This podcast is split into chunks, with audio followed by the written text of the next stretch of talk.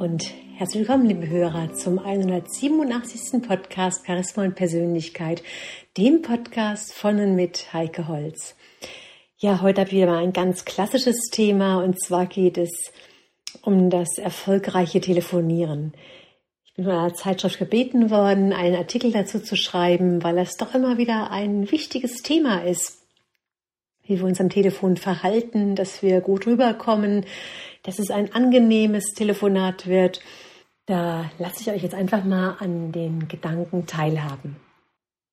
Ja, das Telefon ist schon seit Jahrzehnten, sowohl im Geschäftsleben als auch im Privatleben, ein ganz wichtiges, bedeutsames Kommunikationsmittel. Und umso wichtiger ist es natürlich auch, sich hier professionell zu verhalten.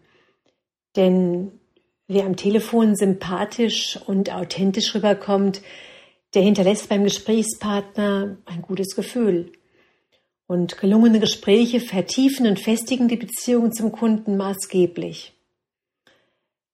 Doch was genau macht ein Telefonat erfolgreich? Und hier, meine lieben Hörer, habe ich jetzt ein paar Punkte zusammengetragen, die in meinen Augen wichtig sind, um erfolgreich zu sein am Telefon. Erstens. Anrufen, sprechen, auflegen. Ist das alles? Also ganz gleich, ob wir aktiv anrufen oder ein eingehendes Gespräch annehmen. Es ist immer wichtig, sich schon vor dem Telefonat sich darauf einzustellen. Denn wenn unsere eigene Einstellung und Motivation stimmt, das spürt der Gesprächspartner sofort, aber auch wenn diese Einstellung und die Motivation nicht stimmt. Lustlosigkeit, Angst oder künstliche Freundlichkeit, die werden durch die Stimme und sogar auch durch unsere Gedanken regelrecht transportiert.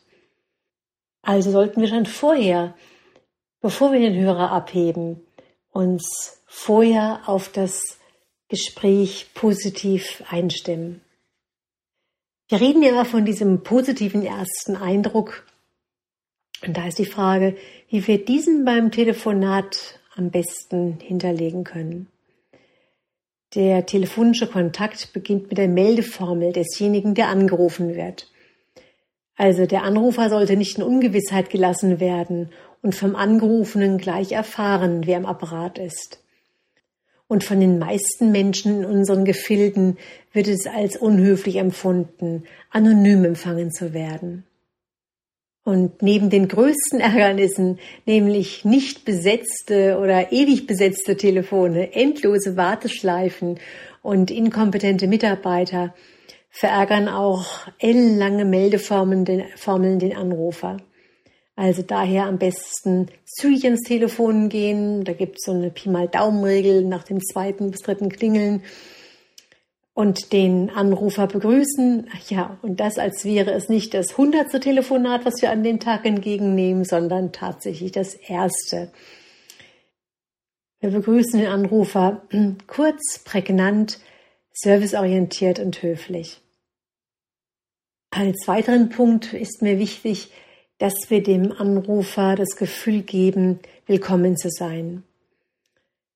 Der Anrufer kann natürlich davon ausgehen, dass er ihn angerufen in seinem Tun unterbricht. Und daher ist es einfach höflich zu fragen, haben Sie etwas Zeit für mich oder passt es dir gerade? Ja, weniger freundlich klingt natürlich dieses störe ich. Da zwingt es den Angerufenen möglicherweise, selbst unfreundlich zu sein, nach dem Motto, ja, sie stören. Ja, und selbst wenn das der Fall ist, dann sollten wir uns mal in die Lage des Anrufers versetzen. Er hat ein Anliegen und kann aus der Entfernung nicht wissen, dass wir gerade beschäftigt sind. Wir hätten ja auch den Hörer gar nicht abnehmen brauchen, wenn es gerade ganz ungelegen ist. Doch wenn wir uns entschieden haben, ist es höflich, sich dem Anrufer und wenn auch nur kurz freundlich zu widmen. Wir nehmen also Abstand von dem, was wir gerade tun, zaubern ein Lächeln ins Gesicht und begrüßen dann erst einmal den Anrufer. Als nächsten Punkt gehe ich auf die Gemeinsamkeiten ein, auf den Smalltalk. Denn nach der Begrüßung erfolgt oft eine Phase des Smalltalks. Wir fallen also nicht wie der Tür ins Haus. Wir können uns nach dem aktuellen Befinden erkundigen oder nach dem Wetter. Ist bei Ihnen auch so ein herrlich sonniger Tag wie bei uns in München? Das mag zwar für den einen oder anderen überflüssig klingen, doch hat es durchaus auch einen wichtigen Grund. Wir können so unheimlich gut in unseren Gesprächspartner hineinspüren. Wir erfahren schon beim lockeren Plaudern über allgemeine Themen, über den Hintergrund, die Stimmung des Gegenübers. Wenn wir ihn nicht kennen, spricht er Dialekt, welches Vokabular benutzt er.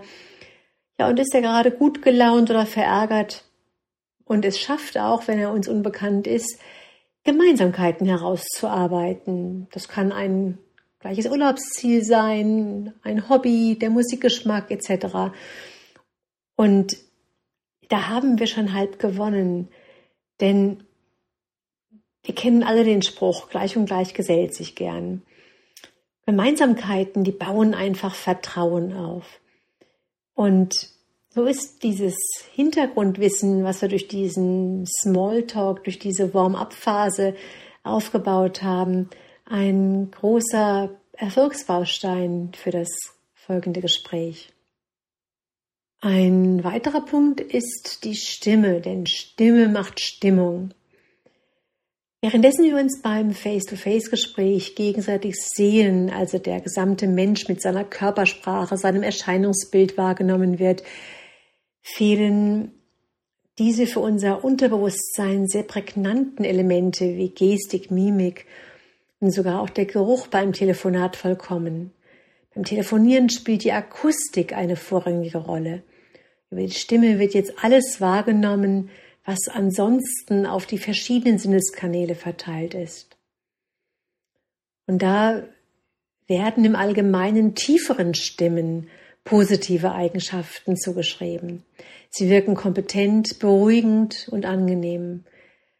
Hohe Stimmen werden eher als quietschig, inkompetent und hysterisch empfunden. Dann sollten wir auch auf die Modulation der Stimme achten. Wer am Satzende die Stimme senkt, wird als selbstsicherer empfunden. Ziehen wir am Satzende die Stimme nach oben, dann fühlt sich unser Gegenüber eher aufgefordert, Gegenargumente zu finden, zu widersprechen. Auch die Lautstärke ist ein weiterer wichtiger Sympathiefaktor. Ein zu leise Sprechen wirkt nicht nur zögerlich oder ängstlich, der Gesprächspartner fühlt sich auch schnell genervt, weil er sehr angestrengt zuhören oder auch mehrfach nachfragen muss. Andererseits kommt ein zu lautes Sprechen als unangenehm dominant rüber. Es kann zudem sogar auch in den Ohren als schmerzhaft empfunden werden. Ja, mein lieber Hörer, gehörst du zu den Menschen, der tendenziell eher zu schnell spricht? Dann hat dein Gegenüber Last, dich zu verstehen und auch sich die Dinge, die du sagst, zu merken, tiefer sacken zu lassen. Dadurch kann es auch sein, dass wir uns viel häufiger verhaspeln und versprechen.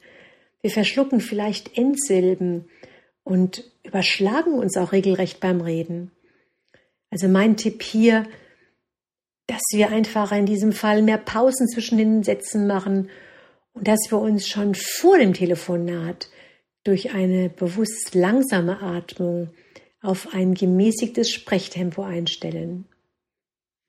Allerdings ist es auch so, dass eine zu langsame Sprechgeschwindigkeit, die oft mit einem monotonen Sprechen ohne Sprachmelodie verbunden ist, als ermüdend und langweilig empfunden werden. Ein weiterer wichtiger Punkt, den ich hier gefunden habe, ist unsere äußere Haltung. Die äußere Haltung, die beeinflusst die innere Haltung. Unser Gegenüber kann regelrecht sehen, ob wir am Telefon, also während des Telefonats liegen, sitzen oder stehen. Die Stimme verändert sich je nach Körperhaltung und auch durch den Gesichtsausdruck. Sogar unser Denken, unsere Präsenz und Dynamik werden durch die Körpersprache beeinflusst. Mit einem Lächeln wird deine Stimme sympathischer, offener und herzlicher. Und schon bei der Begrüßung können wir die Macht des ersten Eindrucks nutzen. Einfach lächeln.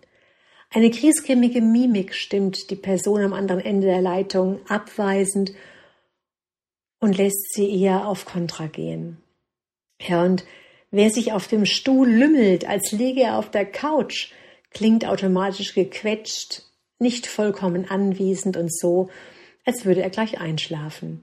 Also, wir setzen uns am besten gerade hin, mit beiden Füßen auf den Boden, oder wir stellen uns sogar hin, dann klingt die Stimme voller und automatisch strahlen wir dabei mehr Autorität aus.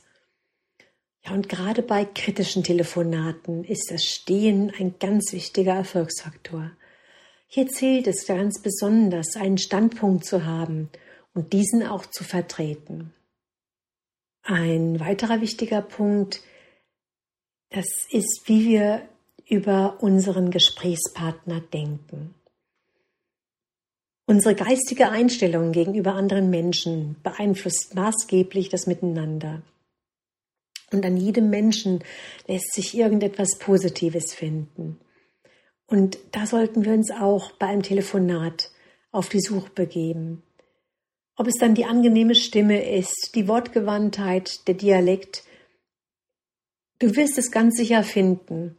Und diese positive Grundhaltung dem anderen gegenüber hilft dir nicht nur dabei, leichter, entspannt und freundlich zu klingen, sondern auch, dass wir uns viel besser generell auf den Gesprächspartner einlassen können. Der nächste Punkt ist das aktive Zuhören. Das aktive Zuhören ist der Schlüssel zu unserem Gesprächspartner. Im direkten Gespräch, da nicken wir ab und zu, um zu zeigen, dass wir aktiv zuhören. Im Telefonat kann der andere ja das Nicken nicht unbedingt wahrnehmen. Und deswegen können wir hier gut Geräusche machen wie hm, aha oder irgendwelche anderen ähnliche akustische Signale, die zeigen, dass wir dabei sind, dass wir zuhören. Ja, auch den Gesprächspartner zu spiegeln, indem wir einfach mit eigenen Worten komplexe Sachverhalte wiedergeben, das unterstützt, dass er sich verstanden und ernst genommen fühlt.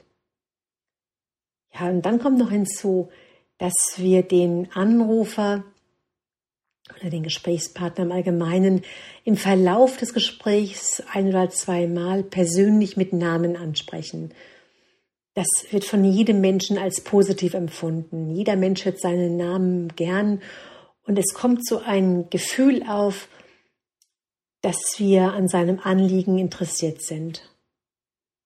Der weitere Punkt trägt die Überschrift Telefonieren, was sonst. Kennst du das Gefühl, wenn dein Gesprächspartner sich nebenher mit anderen Dingen beschäftigt?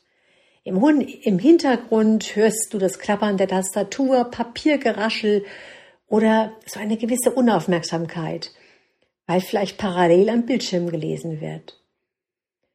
Und wenn dir jetzt ein erfolgreiches Telefonat wichtig ist, dann sind Nebenbeschäftigungen ein absolutes Tabu. Wer zwei Dinge gleichzeitig macht, erledigt nichts richtig. Er ist abgelenkt und braucht einfach eine Sekunde länger, bis die Antwort auf eine Frage erfolgt und greift auch häufiger zu verräterischen Floskeln. Und dann kommt zu guter Letzt das gute Gefühl nach dem Telefongespräch. Der letzte Eindruck bleibt. Nach dieser Weisheit ist es wichtig, dass dein Gesprächspartner besonders auch nach dem Telefonat ein positives Bauchgefühl verspürt. Und da hat es sich bewährt, am Ende des Gesprächs das Gesagte bzw. Vereinbarte noch einmal zusammenzufassen. Und auch wenn unsere Zeit unheimlich knapp ist, tu es einfach. Es ist immer wieder erstaunlich, wie lange Menschen miteinander reden und dennoch aneinander vorbeireden. Und bei ganz großen, wichtigen Themen empfehle ich auch unbedingt das, was bereits telefonisch vereinbart worden ist, mit einer kurzen Mail zusammenzufassen. Ja, und dann beendet wir das Telefonat mit einer freundlich herzlichen Verabschiedung. Und ich empfinde es auch als sehr positiv, solche ehrlich gemeinten Sätze wie vielen Dank für Ihren Anruf oder einen schönen Tag noch für Sie und mit einem positiven Satz das Ganze zu beschließen. Ja, meine lieben Zuhörer, das war's dann. Und wenn du weitere Anregungen hast, wenn du auch Themen hast, die du gerne von mir hören möchtest, dann schreib mir einfach eine Mail unter kontakt.heikeholz.de. Und wenn dir dieser Podcast gefällt, dann bewerte ihn einfach mit fünf Sternen auf iTunes. Darüber freue ich mich ganz besonders. Und bis zum nächsten Mal eine wunderbare Zeit. Deine Heike.